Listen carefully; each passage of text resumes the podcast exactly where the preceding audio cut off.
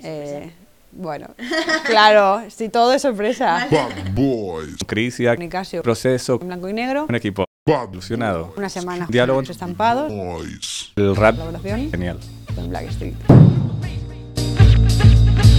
Empieza todo pues buscando una temática, buscando colores. eh, era la primera vez que quería hacer una colección en blanco y negro, así que contacté con Nicasio para hacer los estampados, hacer una colaboración.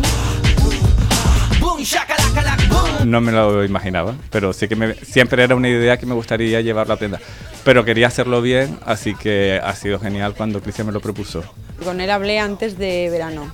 Y en cuando llegué de verano de las vacaciones, ya tenía él todo el trabajo, que me facilitó un montón porque todavía no tenía como muchas ideas y al ver sus ilustraciones fue como, vale, ya está todo, perfecto. Cristian me, me planteó un poco el tema y a partir de ahí yo interpreté su universo, le envié todas las láminas, ¿no? Como yo he interpretado y a ella le encantó, así que genial. Eh, raperos de los 80, Randy MC, Snoop Dogg, que me encanta, De las calles de Nueva York. un poco esa estética así de rapero deluxe.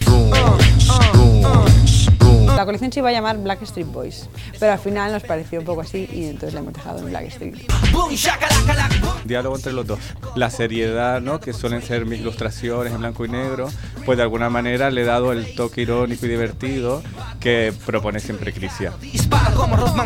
Muy buen equipo. Sí, porque además ha fluido todo mucho, es un trabajo como muy intuitivo. A veces casi no han hecho falta las palabras y ha fluido todo muy bien. Súper fácil. Sí, muy bien. Cuentas, espejos y discos, haciendo muecas, te levantas de cama y lo intentas. En el barrio con 13 años Timberland sueltas.